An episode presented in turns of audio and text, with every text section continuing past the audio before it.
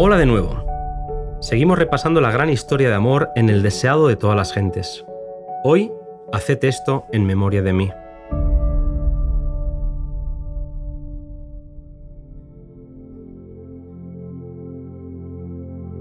La noche en la que fue entregado Jesús transitaba entre dos sistemas con sus dos grandes fiestas respectivas.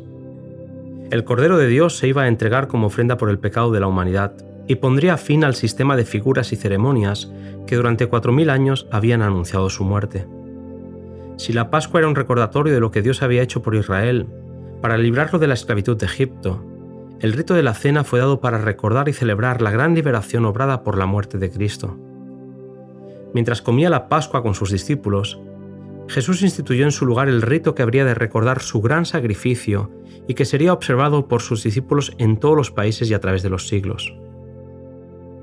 Cristo estaba todavía a la mesa en la cual se había servido la cena pascual. Delante de él estaban los panes sin levadura que se usaban en ocasión de la Pascua. El vino de la Pascua, exento de toda fermentación, estaba sobre la mesa. Estos emblemas empleó Cristo para representar su propio sacrificio sin mácula. Nada que fuese corrompido por la fermentación, símbolo de pecado y muerte, podía representar al Cordero sin mancha y sin contaminación. Mientras Jesús anima a sus discípulos a hacer esto en memoria de mí, Judas está allí presente pensando en sus sombríos propósitos y albergaba pensamientos de resentimiento y venganza.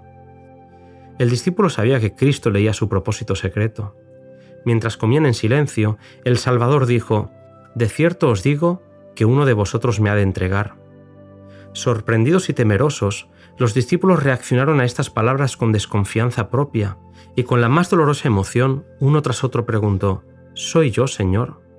Pero Judas guardaba silencio.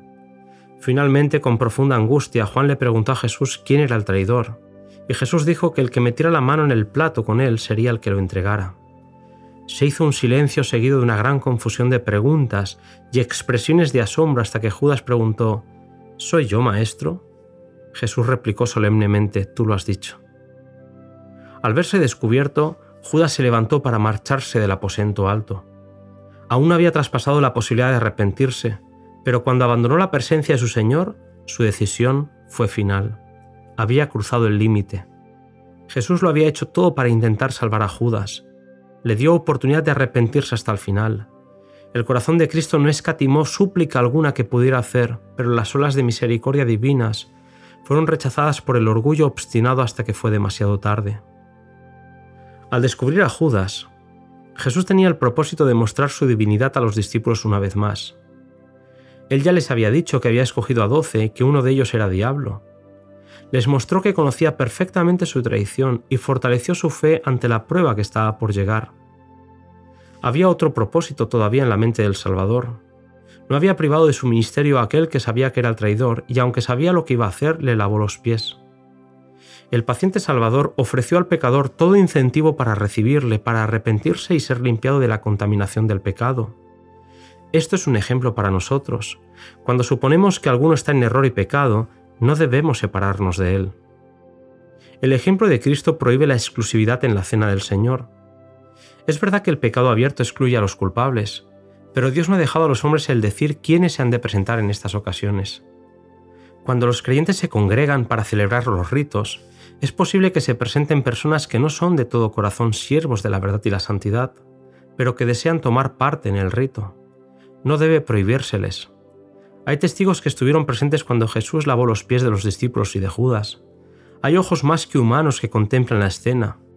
Por el Espíritu Santo, el que lavó los pies de Judas anhela lavar de cada corazón la mancha del pecado. Que nadie se excluya de la comunión porque esté presente alguna persona indigna.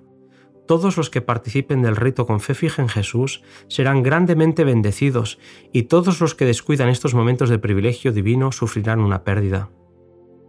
En el sacramento del pan y el vino, Cristo es representado como Redentor.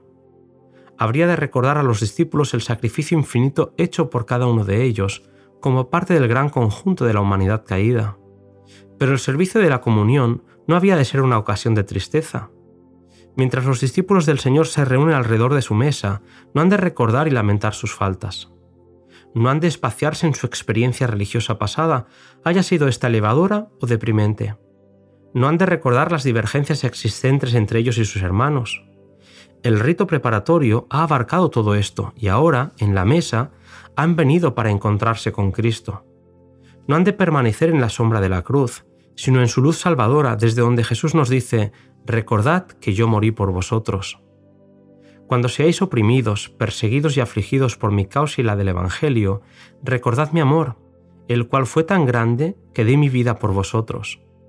Cuando vuestros deberes parezcan austeros y severos y vuestras cargas demasiado pesadas, recordad que por vuestra causa soporté la cruz, menospreciando la vergüenza. Cuando vuestro corazón se atemoriza ante la penosa prueba, recordad que vuestro Redentor vive para interceder por vosotros. El rito de la comunión señala la segunda venida de Cristo. Estaba destinado a mantener esta esperanza viva en la mente de los discípulos en todas las generaciones. El amor de Jesús, con su poder constrictivo, ha de mantenerse fresco en nuestra memoria. Cristo instituyó este rito para que hablase a nuestros sentidos del amor de Dios expresado en nuestro favor. No puede haber unión entre nuestras almas y Dios excepto por Cristo. La unión y el amor entre hermanos deben ser cimentados y hechos eternos por el amor de Jesús. Y nada menos que la muerte de Cristo podía hacer eficaz para nosotros este amor. Es únicamente por causa de su muerte por lo que nosotros podemos considerar con gozo su segunda venida. Su sacrificio es el centro de nuestra esperanza. En él debemos fijar nuestra fe. Demasiado a menudo, los ritos que señalan la humillación y los padecimientos de nuestro Señor son considerados como una forma, pero debemos por la fe mirar la cruz del Calvario que sostiene a su Salvador moribundo. Nuestros intereses eternos exigen que manifestemos fe en Cristo. Es recibiendo la vida derramada por nosotros en la cruz del Calvario como podemos vivir la vida santa. El rito forma un eslabón viviente por el cual el creyente está ligado con Cristo y así con el Padre.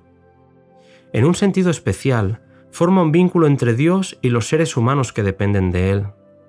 Cada vez que celebramos este rito, el Cristo crucificado es levantado entre nosotros y al contemplar al Redentor crucificado, comprendemos más plenamente la magnitud y el significado del sacrificio hecho por la majestad del cielo. El orgullo y la adoración del yo no pueden florecer en el alma que mantiene frescas en su memoria las escenas del Calvario.